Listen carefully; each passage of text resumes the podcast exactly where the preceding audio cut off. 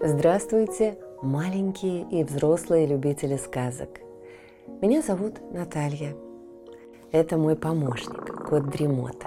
Мы читаем вам сказки, а вы слушаете и засыпаете.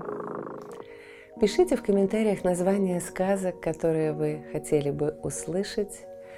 Подписывайтесь на нас в соцсетях, ставьте лайк, жмите на колокольчик и устраивайтесь поудобнее. Сказка начинается. Украинская сказка «Названный отец». Жили-были три брата. И решили они пойти по селам да по хуторам в работники наниматься. Идут и думают, эх, как бы наняться к доброму хозяину. Глядь, старичок идет – Старый-старый, борода белая до пояса. Поравнялся старик с братьями, спрашивает. «Куда, детки, путь держите?» А они отвечают. «Наниматься идем». «А разве у вас своего хозяйства нету?» «Нету», — отвечают. «Кабы нам добрый хозяин попался, мы бы честно у него работали, слушались и как родного отца почитали. Подумал старик и говорит, ну что ж, будьте вы мне сынами, а я вам отцом. Я из вас людей сделаю, научу жить по совести, по чести, только слушайтесь меня. Согласились братья – и пошли за тем стариком. Идут темными лесами, широкими полями, идут, идут и видят, хатка стоит. Такая нарядная, беленькая, пестрыми цветами обсаженная. А около вишневый садик, а в садике девушка, пригожая, веселая, как те цветочки. Поглядел на нее старший брат и говорит. Вот бы мне эту девушку в жены, да коров, да волов побольше. А старик говорит ему, что ж, пойдем свататься. Будет у тебя жена, будут у тебя и волы, и коровы. Живи счастливо, только правды не забывай. Пошли они, сосватались, отгуляли веселую свадьбу. Сделался старший брат хозяином и остался с молодой женой в той хатке жить. А старик с младшими братьями пошел дальше. Идут они темными лесами, широкими полями. Идут, идут и видят, хатка стоит. Хорошая, светленькая – а рядом пруд, и у пруда мельница.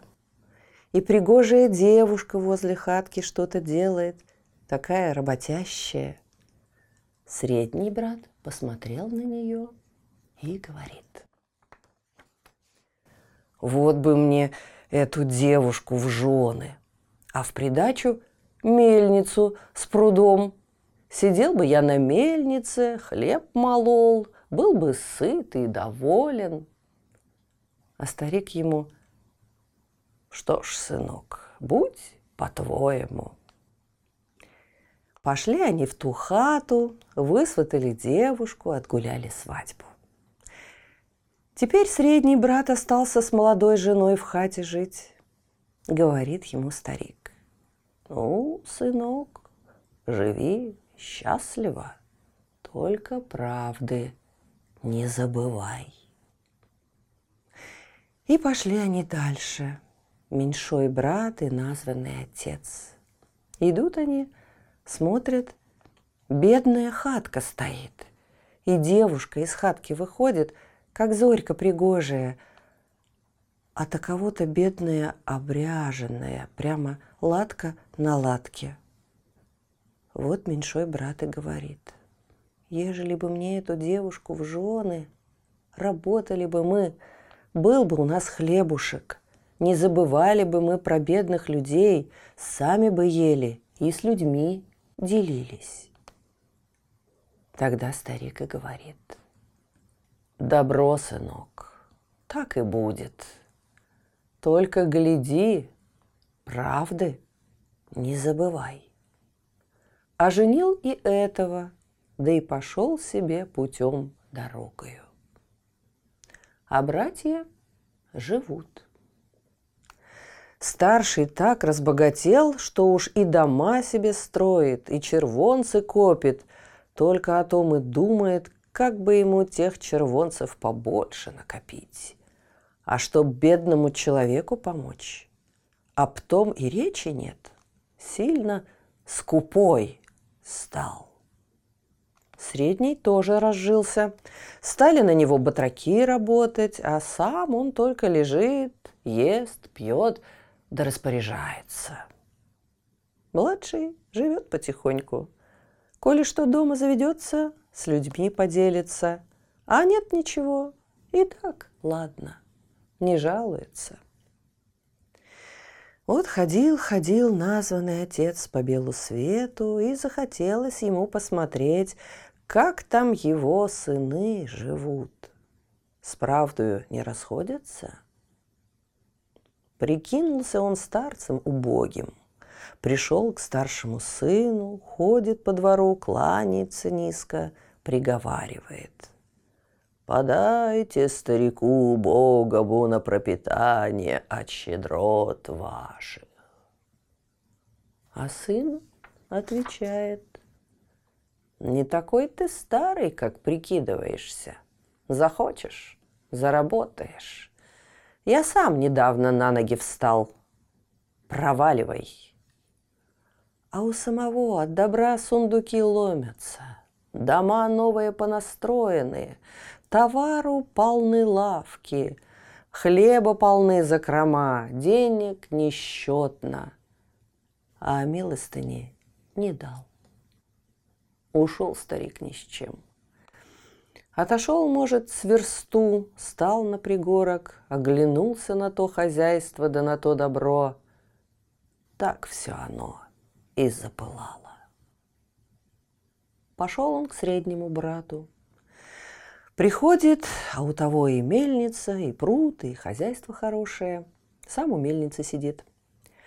Поклонился дед низехонько и говорит, «Дай, добрый человек, хоть горстку муки.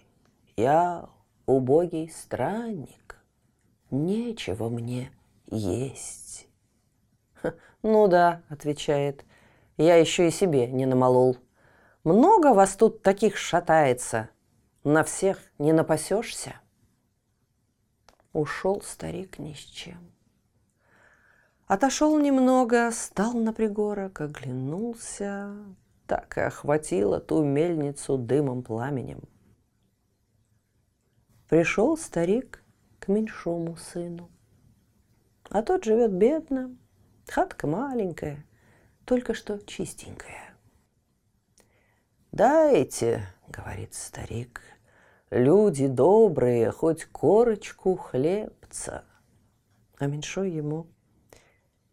Иди в хату, дедушка, там тебя накормят и с собой дадут. Приходит он в хатку.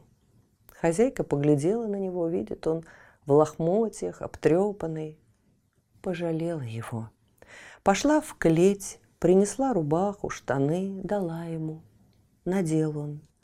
И как стал он эту рубаху надевать, увидела хозяйка у него на груди большую рану. Усадила она старика за стол, накормила, напоила.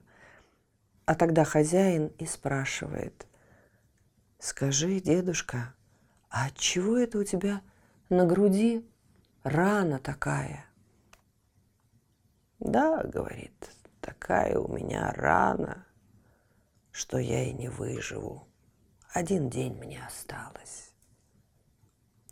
«Экая беда», — говорит жена. «И нету от этой раны никаких лекарств?» «Есть», — говорит, — «одно. Да только его никто не даст, хоть каждый может. Тогда муж говорит, а почему же не дать? Скажи, какое лекарство? Трудное. Если хозяин возьмет да подожжет свою хату со всем добром, а пеплом с того пожарища засыплет мою рану, то рана закроется и заживет. Задумался младший брат. Долго думал, а потом и говорит жене. А ты как думаешь? Да так, говорит жена, что мы хату другую наживем, а добрый человек умрет и вдруг горять не родится. Ну, коли так, говорит муж, выноси детей из хаты. Вынесли они детей, вышли сами. Глянул человек на хату, жалко ему своего добра, а старика жальче. Взял да и поджег. Хата жарко занялась и пропала.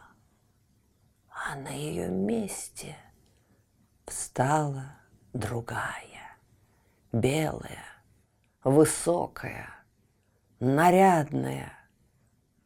Одет стоит, в бороду ухмыляется. Вижу, говорит, сынок, что из вас троих только ты один с правдою не разминулся. Живи счастливо.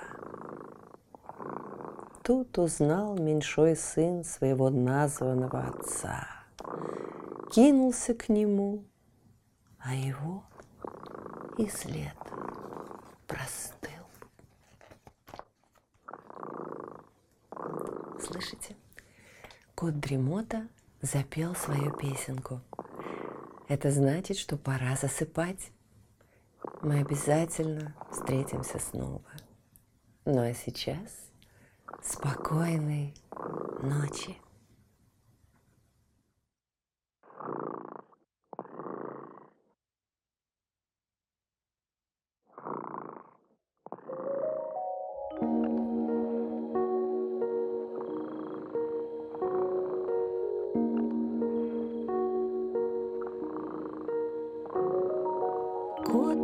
Дремота сладко спит песенку свою урчит.